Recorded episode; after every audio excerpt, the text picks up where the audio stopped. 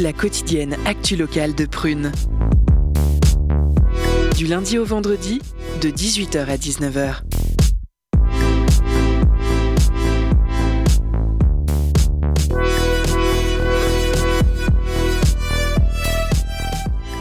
Auditeurs, auditrices, bonjour. Soyez les bienvenus à cette première émission Curiosité du vendredi, le décryptage des infos de notre belle région. Alors, je suis Priska et euh, bonjour à toute l'équipe. Bonjour. Alors, Salut. Nous avons trois nouvelles têtes, dont je suis euh, d'ailleurs euh, une. Euh, Est-ce que vous allez bien chacun euh, Ça se passe bien chez vous Tout va bien? Ça va, ça va. D'accord. Très très bien. Euh, je sais que nous sommes toutes et tous stressés, mais ne vous inquiétez pas.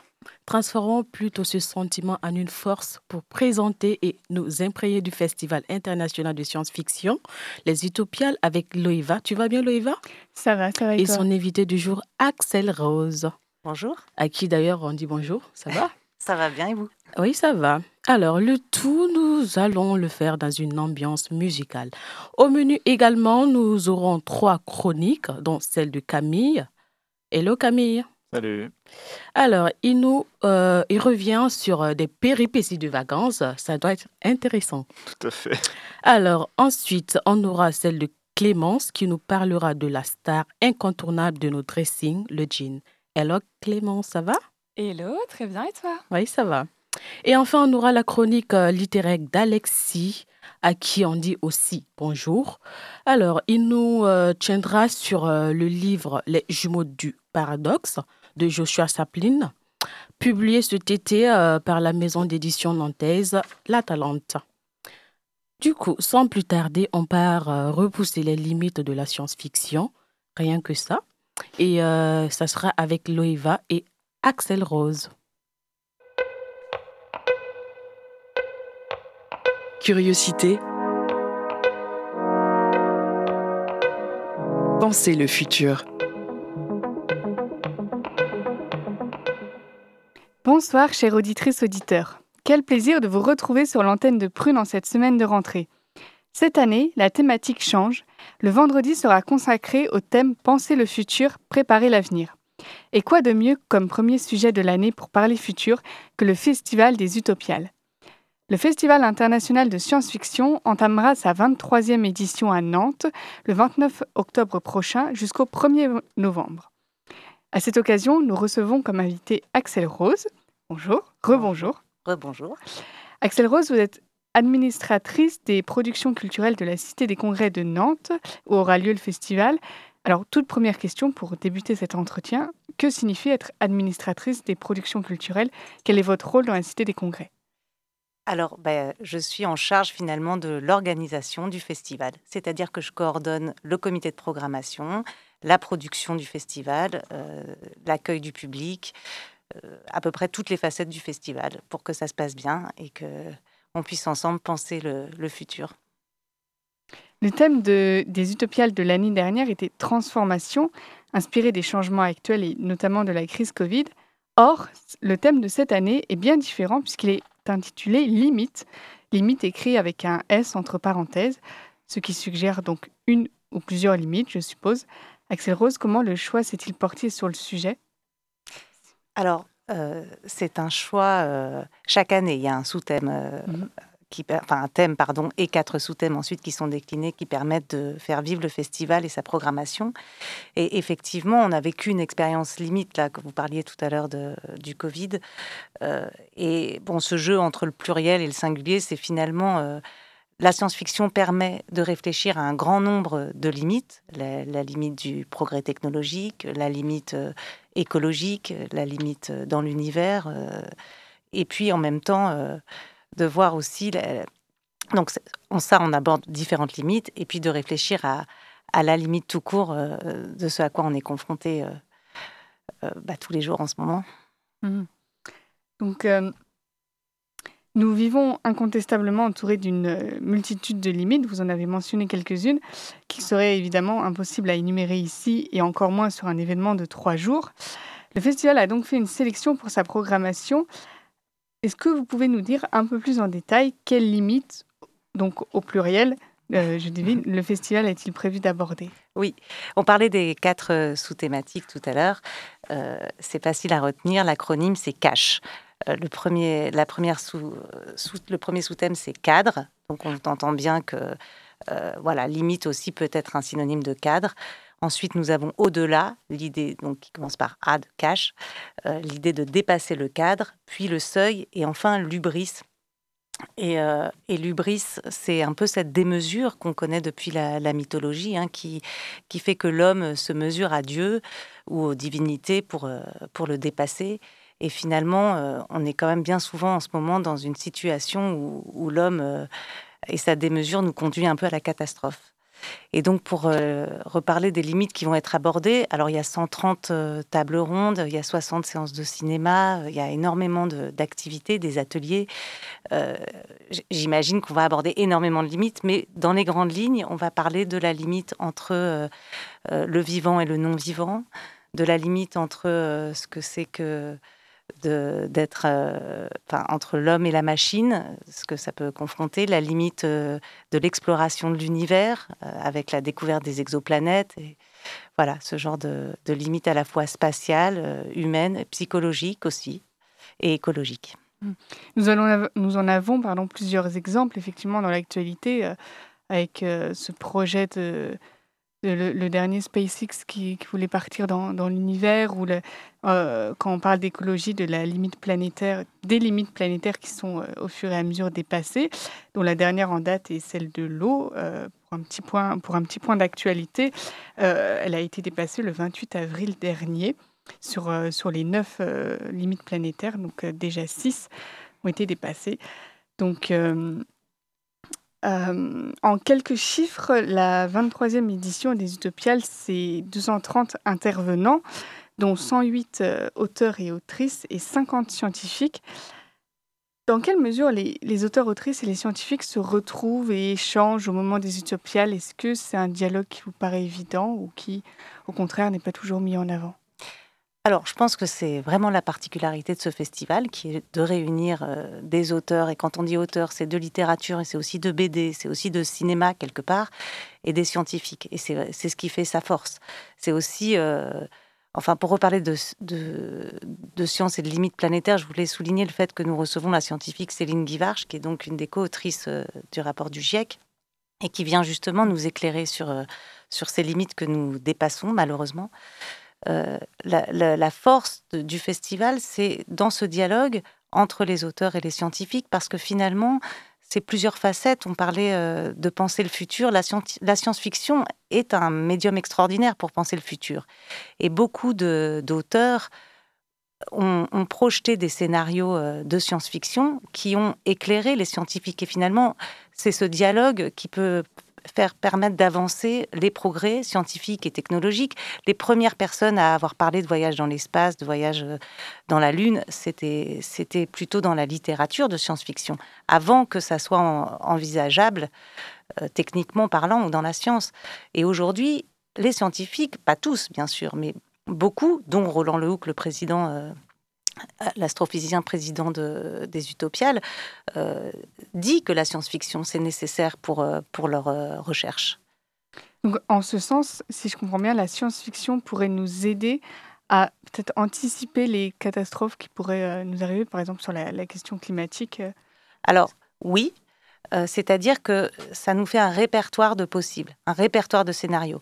On prend un point, par exemple, vous parliez de l'eau tout à l'heure, on imagine une planète sans eau, et euh, avec la science-fiction, on va aller regarder de façon plausible. En fait, c'est la différence peut-être avec euh, la magie, le merveilleux ou, euh, d'autres styles de, littérature et de création.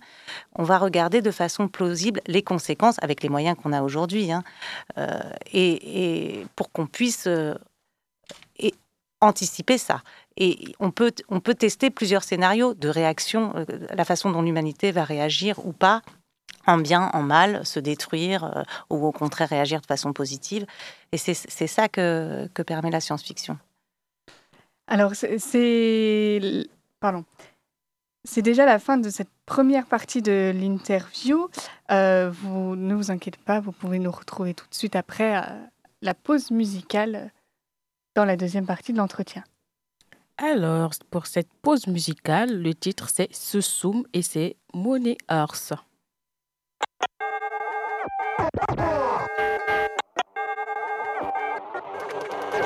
短いこの命を走り抜け遊ぶ音とアルコールと煙で体に入れ墨入ってるで。生かした靴の紐しっかり結べる。旗から見たら変な見た目。あいつらなんか言ってる。うんダメダメ。誰です？お前。黙れ。ごちゃごちゃうせからやることやれ。そんなことよりも自分の心配せやるかやられるかの人生。いいかゲームユリとハオビスの音を俺が痛める。俺のことを嫌うやつにも届ける。可愛い女とチェックインするホテルもちろん喫煙か野菜も燃やせる、yeah、ほんでもってベッインするだけ。全身全霊研ぎ澄ませ。進め進め進め止まらずの止まらず Let's go 進め走るの大好き like a money hose つまん。ないトークしてる暇ないクローズ高いところフライト目指してる煙の向こうミーティングズもオンライン今どこ遠いとこ すごいとこ Yeah put put in step out 居座らせないの次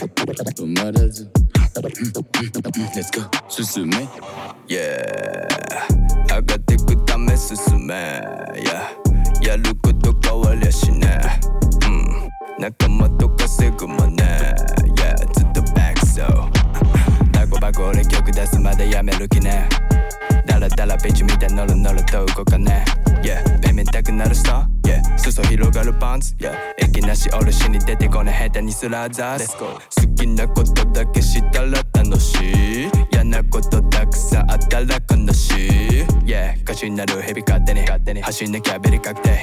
狙ってくメリだってみんな歌ってバズって大抵あー。モニとウェビーコキな踊ったビーチのブーティーが止まれていったって無理じゃん。Yeah モニチキ食べたらテンション上がるさすがついてる girl チェフやしてフライトだわ進め進め進め止まらずの止まらず Let's go 進め Alors, ah, c'était la pause musicale. Retour dans le monde de la science-fiction avec Loïva et Axel Rose. Curiosité. Pensez le futur. Vous êtes de retour en direct de Prune Radio pour la seconde partie de l'entretien avec Axel Rose, administratrice des productions culturelles de la Cité des Congrès, qui est venue échanger avec nous au sujet de la 23e édition du Festival des Utopiales, dont le thème porte sur les limites. Nous l'avons mentionné un peu plus tôt, un des grands mots de l'édition de cette année est celui de l'ubris, cette démesure humaine qui tend à faire fi de toute notion morale ou éthique. D'ailleurs, quand je parle de grands mots, je l'avais écrit M-O-T-S, mais peut-être qu'il peut s'écrire M-A-U-X, mot comme un fléau. Comme vous l'avez dit, euh, dans la mythologie grecque, c'est un crime qui est inexpiable, c'est la folie humaine qui consiste à se mesurer aux dieux et à tenter de les surpasser. Et un exemple parfait euh, dans la littérature euh, de science-fiction est le roman évidemment de Marie Shelley, Frankenstein. Euh, Axel Rose, selon vous, euh, pourrait-on envisager la possibilité de mettre des limites à la science-fiction? Car les récits très dystopiques peuvent être appréciés et appréciables tant qu'ils restent dans le domaine de l'imaginaire, mais pourrait-on craindre que ces récits fictifs inspirent le réel? Et dans ce cas, la limite serait d'ordre d'ordre éthique pour freiner un tant soit peu ce, cet dangereux hubris. Eh bien, c'est toute la question. Effectivement, euh, tout est. Il faut savoir. En fait, la question, c'est de savoir si, en projetant euh, des scénarios, la science-fiction euh, nous aide à nous alerter et à lutter contre, ou est plutôt source d'inspiration. Et à ce moment-là, on peut comprendre qu'il y a des inspirations à maîtriser ou à, ne pas donner. Mais moi, je, je, ne pense pas. Je pencherais plutôt pour la première ma première version qui est que de toute façon, euh, on est là pour peut-être imaginer le pire pour prévenir ou euh, qu'on est capable du pire en tant qu'humain et que l'ubris, c'est finalement pas la science-fiction qu'il a inventé euh, et que finalement, elle, elle, joue mieux son rôle d'alerte en allant loin et en le dénonçant. donc j'aurais plutôt tendance à dire qu'il ne faut pas mettre de limite à la science-fiction. C'est une question qui va être euh, évidemment traitée sur les trois jours de festival à travers tous les ateliers que, qui sont prévus. Vous l'avez dit, 130 euh, Alors, oui. 60 tables rondes et euh, 130. Euh, Alors, pas exactement. Et, je, voudrais juste préciser que le festival dure quatre jours. On a carrément quatre jours pour euh, explorer les limites. Euh, c'est encore mieux que ce C'est encore mieux. Et on a et alors il y a 130 conférences et tables rondes. On propose aussi donc soit une soixantaine de séances de cinéma. Il y a de nombreuses expositions euh, qui sont à la fois des expositions euh, artistiques, hein, avec euh, notre, le concepteur de, l'affiche, Marc-Antoine Mathieu, mais si vous voulez, on pourra en reparler un peu plus tard, mhm. à qui on, dédie une exposition. Il y a aussi un invité d'honneur du Japon qui s'appelle Rintaro, qui est le réalisateur d'Albator. Alors, je ne sais pas si toutes les générations ont, connu Albator, mais finalement, ce réalisateur a aujourd'hui plus de 80 ans et c'est toute une carrière qu'on consacre euh, aux Utopiales. On est très heureux, c'est sans doute son dernier voyage en Europe. Euh, c'est comme ça qu'il l'annonce en tout cas, euh, et, on est très heureux de l'accueillir aux Utopiales. Mais je, m'éloigne du sujet. Oui, nous avons aussi des ateliers, vous en parliez. Alors, un, peu, un peu moins, il y en a plutôt une dizaine, à la fois pour les jeunes et pour les, et pour les adultes. Et c'est des formats qui sont nouveaux cette année. Euh, avec cette euh, envie, justement, on parlait de penser le futur avec les auteurs et les scientifiques et les cinéastes qui peuvent dialoguer ensemble. Euh, on voulait aussi dialoguer et proposer des formats avec le public et les festivaliers. Et donc, c'est des ateliers qui se tiennent pour partie au lieu unique, un, un lieu complice du festival depuis longtemps, et tout à côté de la Cité des Congrès en plus. Et on, propose donc tous les après-midi euh, des ateliers entre euh, peut-être 30 et 50 personnes qui peuvent euh, venir. Il y, a une après-midi où c'est un atelier d'écriture, un autre atelier où c'est labo fiction. Il y a une fresque du climat, on parlait du climat tout à l'heure, et qui permet de se projeter dans un avenir à peut-être 50 ans. donc c'est un peu plus concret, puisque c'est vraiment dans les prochaines années, à moyen terme, avec le public. Donc euh, il y a vraiment une, grande place qui est faite euh, à, tous les, à tous les visiteurs. Euh, vous, m'avez, vous avez évoqué l'affiche. Est-ce qu'on peut revenir dessus? Je ne sais pas si nos auditeurs l'ont, l'ont vue dans les rues de Nantes. elle, est, elle interpelle, je trouve. Oui, bah, je crois que c'est, c'est aussi la marque de fabrique des Utopiales que de proposer des affiches fortes chaque année. Euh, cette année, c'est donc Marc-Antoine Mathieu. Euh, sa première particularité, c'est d'avoir un univers en noir et blanc. Alors, c'est sûr qu'on n'a pas l'habitude, euh, c'est souvent des, affiches très colorées aux Utopiales. on parlait d'Ubris, c'est un ange Ubris que Marc-Antoine Mathieu a conçu pour l'affiche. dans sa note d'intention, il, il, le présente ainsi. Et on peut se rendre compte il y a beaucoup de petits personnages minuscules euh, qui sont au pied de l'ange et puis qui montent tout au long des échafaudages. J'espère effectivement que nos auditeurs euh, ont vu l'affiche parce qu'elle commence à être partout dans Nantes. et mhm. euh, elle est un peu impressionnante, c'est sûr. Elle a un côté peut-être un peu sombre. bah, évidemment, moi, je la trouve très belle. Elle est, elle est très très belle et, très mystérieuse. Elle a un côté à la fois beau et puis à la fois un peu sordide. Un, peu préoccupant peut-être. C'est ça, Voilà, comme l'est notre avenir. de savoir quelle est cette figure qui, comme vous dites, qui, monte. Ouais. Et euh, peut-être pour revenir euh, un peu plus sur l'artiste qui, euh, qui est invité, l'artiste japonais Rintaro, Peut-être on peut faire une, petite parenthèse pour ceux qui ne connaissent pas son œuvre Albator. Donc, moi j'ai vu un, dessin animé, je ne sais pas si c'était l'œuvre originale, mais de, ce que je, dont je me souviens, le scénario, c'est et toute, toute euh, toute forme de vie a été euh, détruite sur la planète Terre et il y a une espèce d'escadron un peu de, pirates euh, qui a pour mission de, de chercher une, nouvelle forme de vie, de, de recréer la, la, vie sur Terre, de, une, une recherche d'espoir un peu. Oui, bah, c'est bon. À, peu près. C'est Albator, le corsaire de l'espace. C'est ça. Voilà. Euh, c'est un thème très, euh, très science-fiction finalement, euh, d'aller chercher de la vie, qu'il n'y a, plus de vie possible sur Terre et qu'on va chercher de la vie ailleurs. Soit on recrée la vie ici ou on va la chercher dans la galaxie. c'est, il y a une, une particularité, c'est que ce dessin animé, dans sa version française telle qu'elle a été projetée, dans les, enfin diffusée à la télévision dans les années 80, finalement ne, ne plaisait pas à Rintaro. Et il était embêté parce que c'est surtout Albator qui est connu chez nous et c'est pas la version euh, qui correspondait. Enfin, on l'avait édulcoré à l'époque euh, avec euh, le, la traduction française, on avait changé le générique. Et donc, ce qu'on propose aux Utopiales, c'est de reprojeter, mais cette fois-ci, les épisodes japonais en version sous-titrée.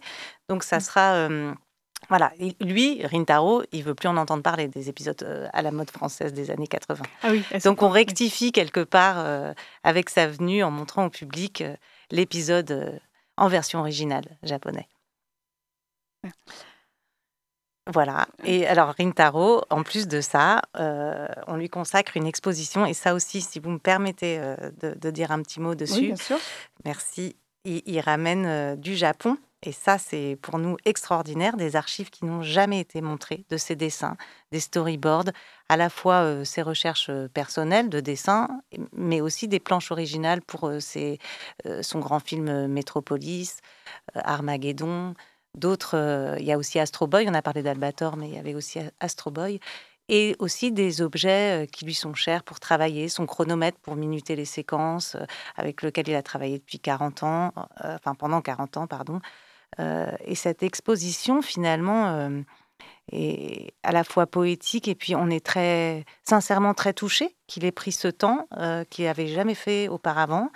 Bon, c'était dans un dialogue avec lui hein, depuis quelques mois qu'on savait qu'il venait on voulait euh, pas seulement projeter ses films, mais aussi euh, témoigner de comment il travaillait. Ça s'appelle Dans les coulisses du maître, l'exposition. Et euh, voilà, ça c'est une chance. Je crois que c'est vraiment une chance qu'on a à Nantes. Bah oui, bah, on, invite nos auditeurs à, y aller. Il y a encore des places disponibles, donc n'hésitez pas, n'attendez pas, foncez les, les réserver. C'est déjà la fin de cette interview. Merci beaucoup Axel Rose euh, d'être venu pour répondre à nos questions. Euh, je rappelle les dates. Les Utopiales auront lieu du 29 octobre au 1er novembre à la Cité des Congrès. Quant à cet entretien, vous pourrez le réécouter dans le podcast de cette émission sur le site de Prune Radio. Merci beaucoup à vous. Merci Loeva. Waouh, waouh, waouh. Que des projets extraordinaires. Alors, chers auditeurs, auditrices, ne manquez pas cela. Merci pour ces éclaircissements sur le festival Utopial. À présent, nous revenons dans le monde réel, ou pas d'ailleurs, avec Camille qui nous entretiendra sur les jumeaux du paradoxe. Mais avant, écoutons une mélodie.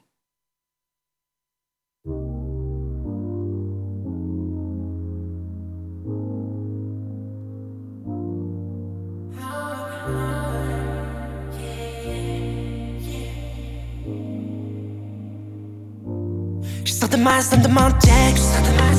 Yeah. Y'a le qui me check. Yeah. Immersion je suis. Quand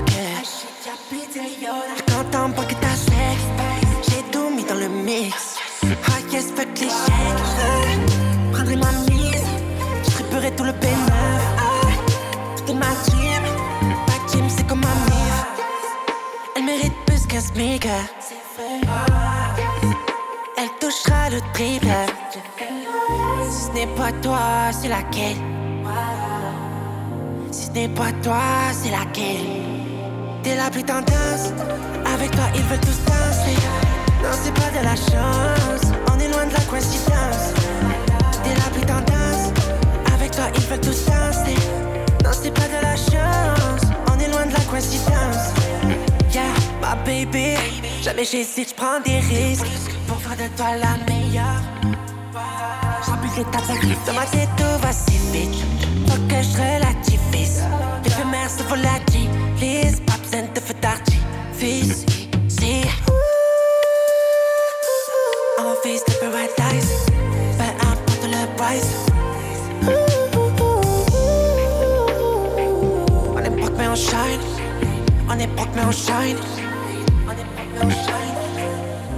Broke mais on shine. Oh, c'est space. Oh, yes. T'es la plus tendance. Avec toi, ils veulent tous danser. Non, c'est pas de la chance. On est loin de la coïncidence. T'es la plus tendance. Avec toi, ils veulent tous danser. Non, c'est pas de la chance. On est loin de la coïncidence.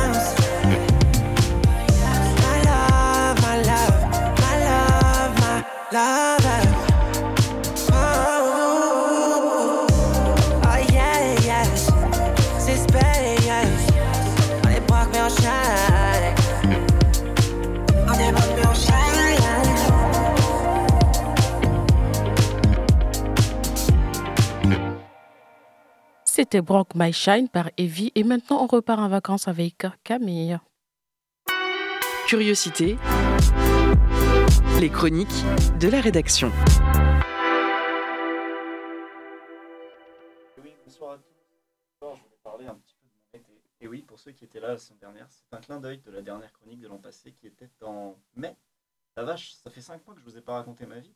C'est plus des vacances à ce stade. C'est une année sabbatique. Mais comment ça va depuis le temps Vous êtes mariés, vous avez fait des gosses et vous avez divorcé Non, c'est vrai, il s'en est passé des choses depuis le temps. Je sais pas comment vous avez vécu l'été qu'on vient de passer, mais de mon côté, je vais trouver une drôle d'odeur. Quand je parle d'odeur, je parle pas nécessairement des feux de forêt qu'on a eu tout l'été, même si ça a participé à cette sensation de fin du monde que j'ai ressentie. Guerre en Ukraine, feu de forêt donc, mais surtout, surtout l'événement de l'été, la mort de la reine d'Angleterre. Si ça, c'est pas un signe que la fin du monde est proche, je sais pas ce qu'il vous faut. Il y a des choses comme ça qu'on pensait éternelles. La prochaine étape, c'est quoi? Michel Drucker Ah non, ça c'est pas possible. Protégez-le, c'est du patrimoine national, ça s'est classé, faut y faire attention. D'ailleurs, je me demande s'il y aura 24 heures d'attente pour voir le cercueil de Michel Drucker. 24 heures d'attente pour voir le cercueil d'une vieille dame que tu connais même pas. C'est dingue quand même. En plus, le cercueil il est fermé, ça se trouve c'est une gigantesque arnaque, y a rien dedans, c'est juste une grosse boîte en bois.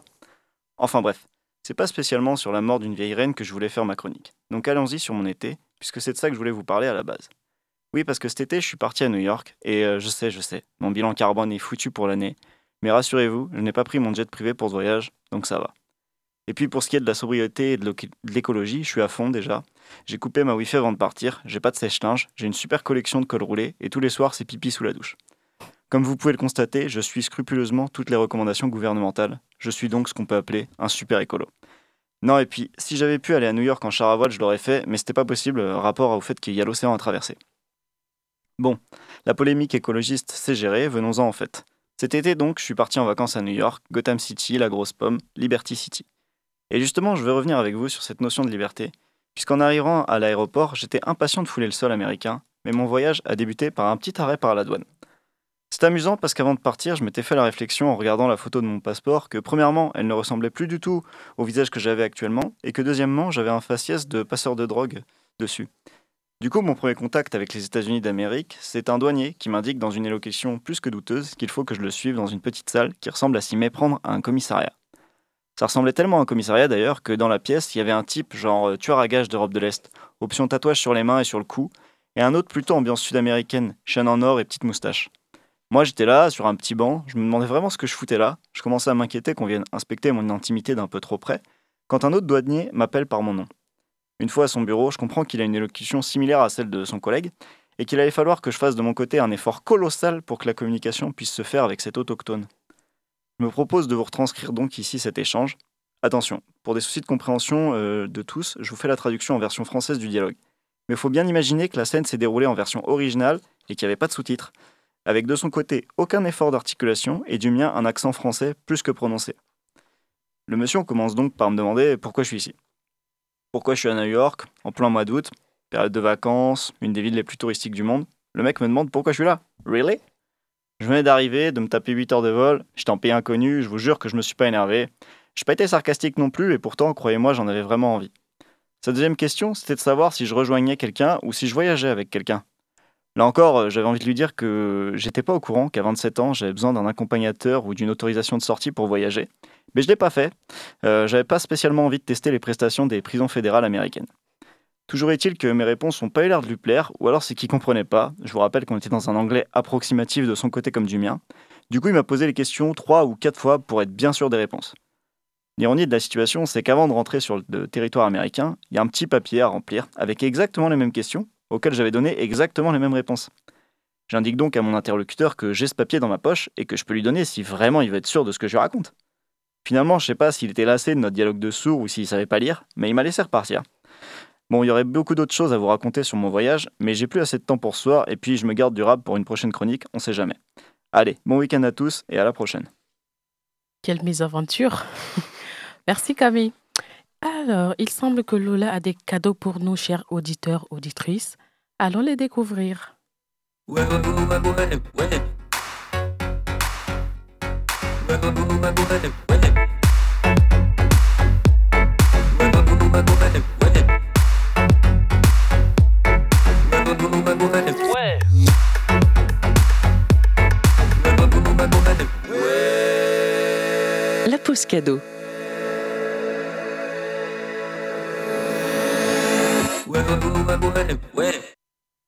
Avis à nos auditeurs et auditrices de Saint-Nazaire, le VIP is Life est de retour pour vous faire danser sur le port.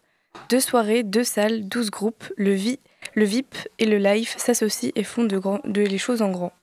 Aujourd'hui, Prune te fait gagner des places pour la soirée du 31 octobre. Tu y retrouveras Vitalik, Maud Jeffrey, Kokomo et plein d'autres. Alors pour emporter tes places, envoie l'emoji de ton choix en message direct sur l'Instagram de Prune. Et je vous laisse donc écouter un petit euh, morceau de Vitalik, Poison Lips.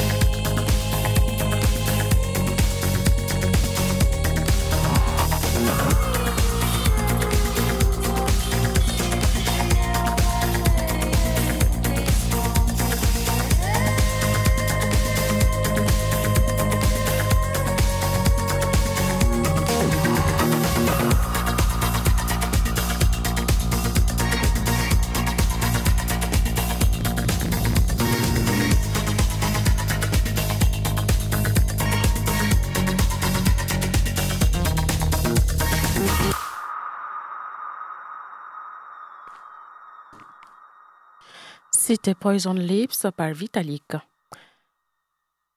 Merci Lola pour ces présents musicaux euh, qui font du bien au moral. À présent, Clémence nous fait aussi euh, le plaisir de nous parler de la mode et d'un accessoire que nous connaissons toutes et tous. Curiosité. Les chroniques de la rédaction. Bonsoir à toutes, bonsoir à tous. Je vous retrouve ce soir dans 3 minutes de mode, la mode, mode d'emploi. Le sujet, la mode. Le concept, pendant 3 minutes, nous ferons un arrêt sur une pièce emblématique de nos dressings, pièce empruntée aussi bien au vestiaire de la femme que de l'homme. Au programme, l'histoire d'une pièce, anecdote croustillante ou bien souvenir des placards de nos grands-parents. Ici, on décrypte, on analyse et surtout, on se remémore.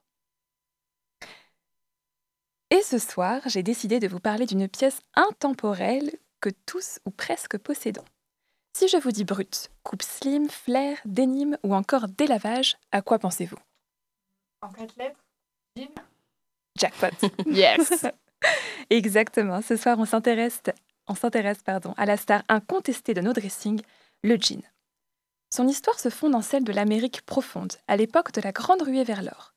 L'idée voit le jour grâce à un certain Jacob Davis. Il est lui aussi venu tenter sa chance en terre promise. Mais son or, lui, il va le trouver en ayant l'idée du siècle. Il décide de transformer les pantalons en toile des chercheurs d'or par des pantalons en toile de tente.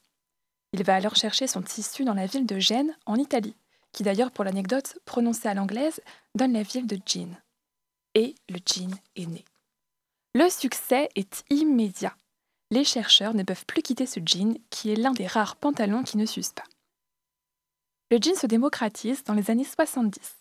Puis, adulé de la jeunesse américaine, il devient un symbole de liberté, de corps rebelle et de rébellion adolescente.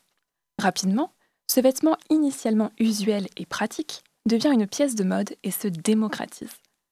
Voulu comme un vêtement de travail, puis de détente, par détente je veux dire de week-end par exemple, il s'exhibe dans la rue encore plusieurs années après.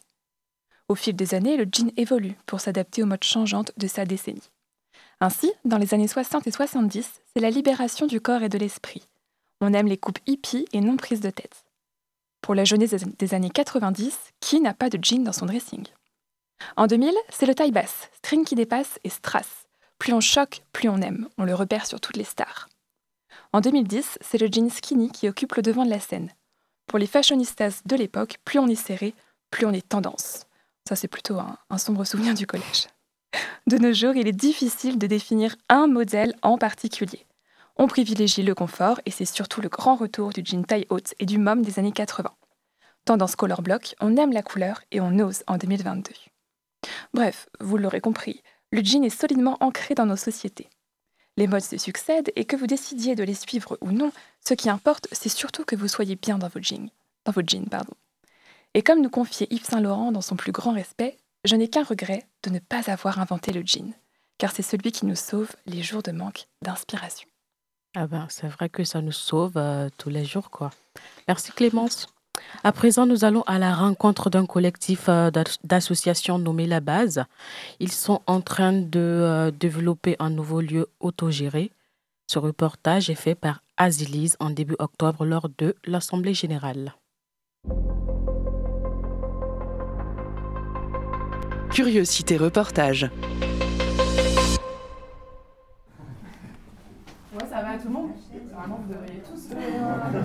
La Maison du Peuple, c'est un centre social. euh, On a un centre social autogéré. On a l'habitude de dire un centre socio-politico-culturel autogéré. C'est un lieu euh, qui a pour vocation d'être un lieu d'o- d'organisation euh, pour la population euh, afin qu'elle reprenne du pouvoir euh, sur sa vie en termes démocratiques, euh, mais aussi en termes d'action sociale.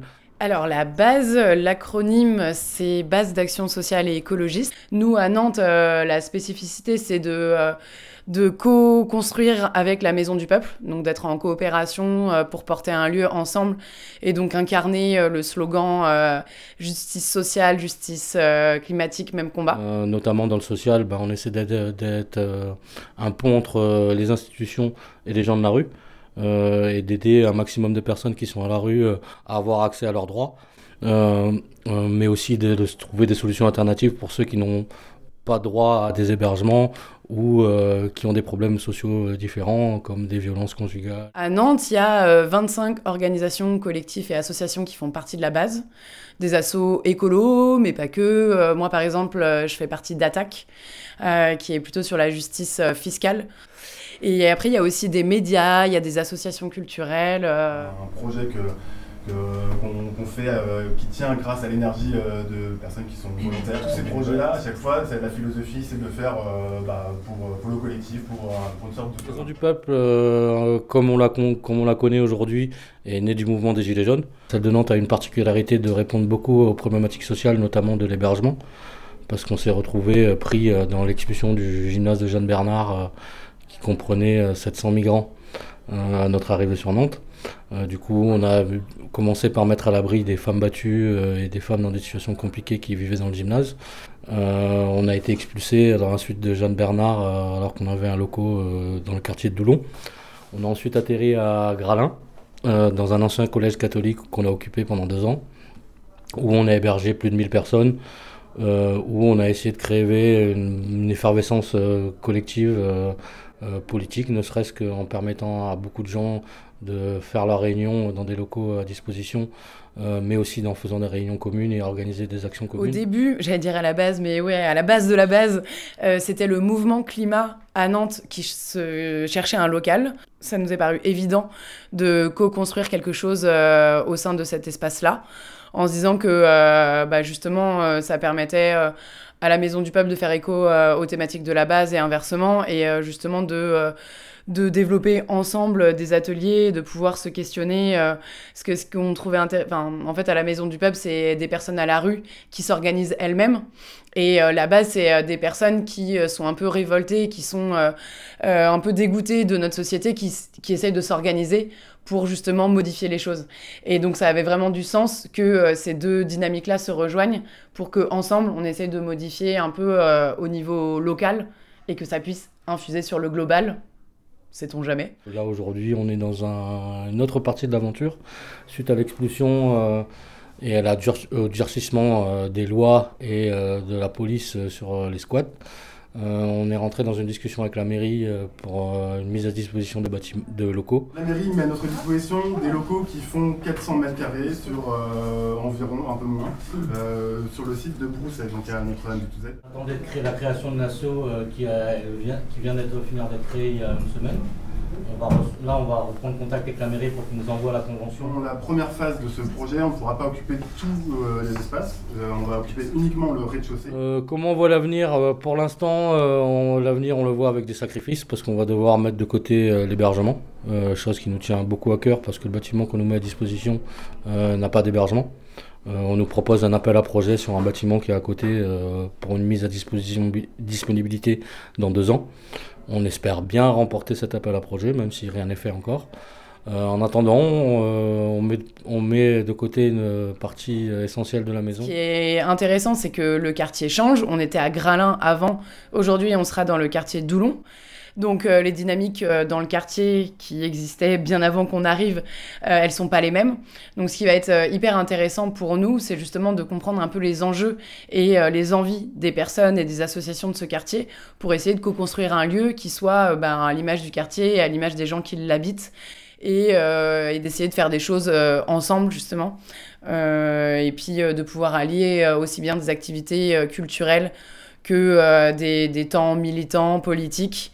Euh, et puis euh, juste des moments de convivialité, de rencontres, euh, d'échanges. Pour nous, la, première étape, elle est d'abord de, bah, de créer cette dynamique de quartier. Comment on fait pour que les gens puissent venir s'investir De quelle manière je trouvais ça chouette d'avoir un endroit où on peut se rencontrer autour d'activités associatives, autour d'activités d'assaut de quartier, de choses comme ça. Juste un espace où on peut se croiser, on peut faire des choses ensemble. Donc ça va être vraiment d'essayer de, trouver ben, un projet qui soit consensuel et qui plaise ben, au plus grand nombre. Et pour ça, ça veut aussi dire que les gens, euh, ben, c'est ouvert pour qu'ils euh, puissent l'investir, euh, etc.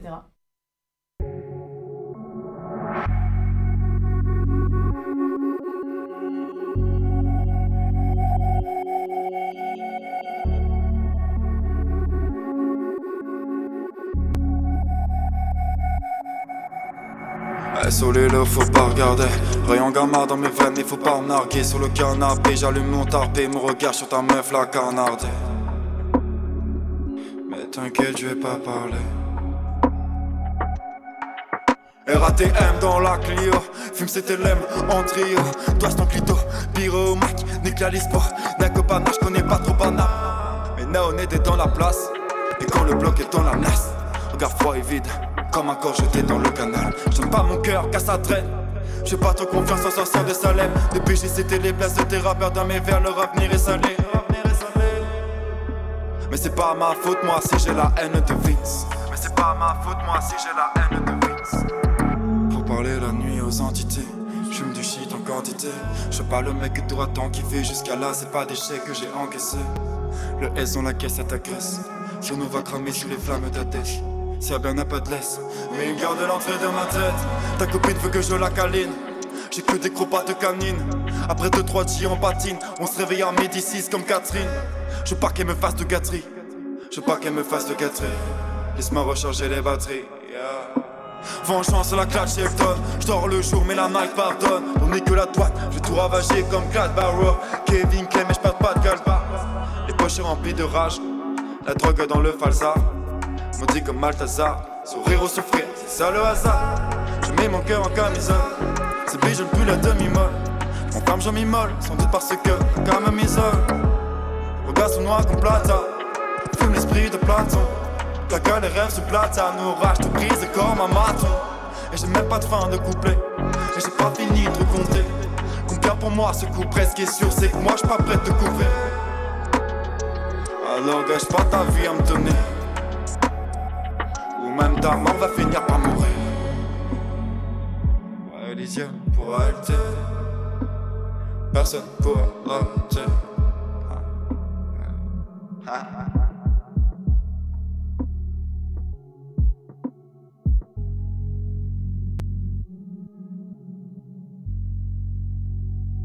après ce morceau d'Elysium par Alto et pour terminer l'émission, place à la session littéraire. Aujourd'hui, Alexis nous présente le livre Les jumeaux du paradoxe de Joshua Chaplinsky. Curiosité. Les chroniques de la rédaction.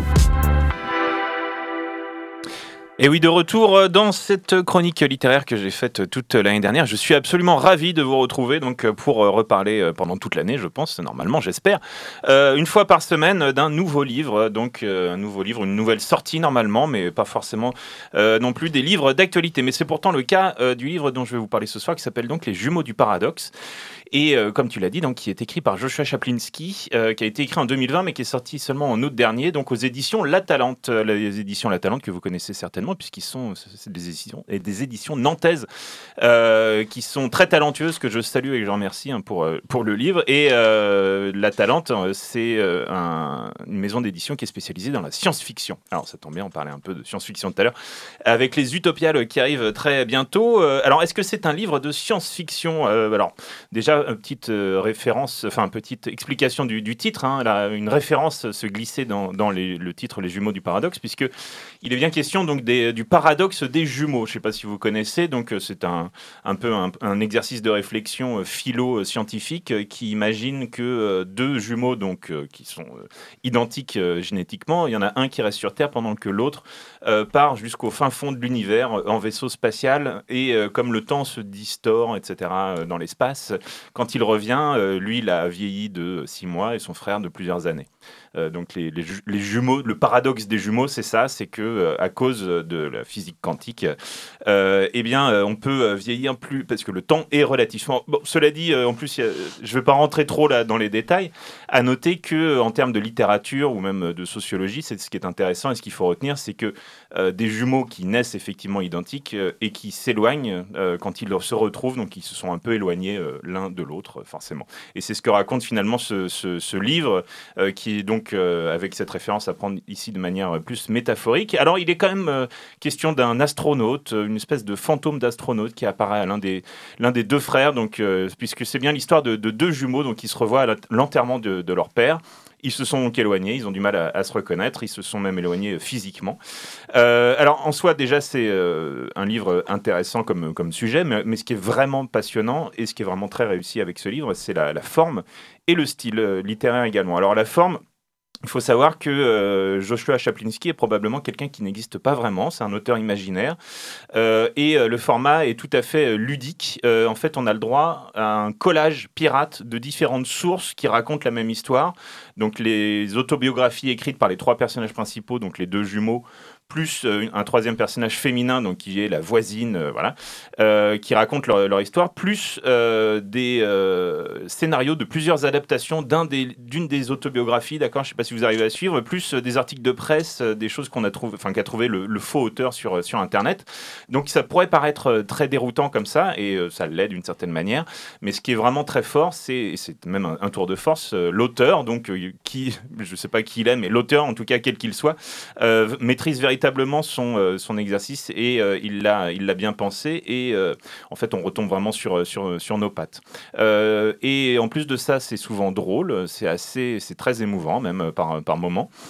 cette forme peut paraître un peu artificielle, on peut se dire mais pourquoi autant compliquer le récit avec ses différentes sources, avec on ne sait plus où est le, réel ou, ou, la, fiction.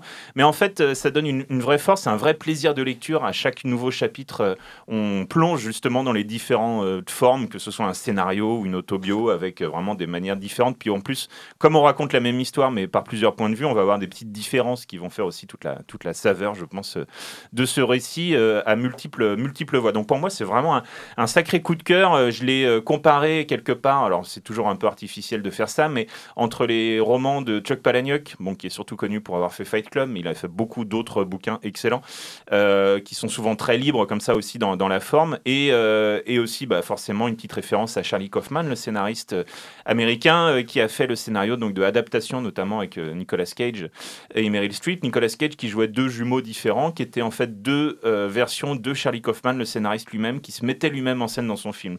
Donc on n'est pas loin de ça, si vous voulez, et à peu près comme dans l'adaptation, c'est aussi extrêmement réussi. Voilà. Donc Les Jumeaux du Paradoxe, c'est vraiment un livre que je vous conseille et que je vais m'empresser d'offrir à, certains proches et qui est donc écrit par un certain Joshua Chaplinsky.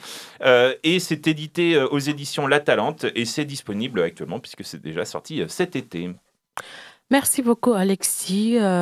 merci chers auditeurs, auditrices. Parce que enfin, ainsi met fait à notre émission Curiosité du vendredi. Tout de suite, c'est le Planétarium Club sur Prune. Curiosité, ça recommence dès lundi. En attendant, on vous souhaite un très bon week-end et on vous dit à la semaine prochaine.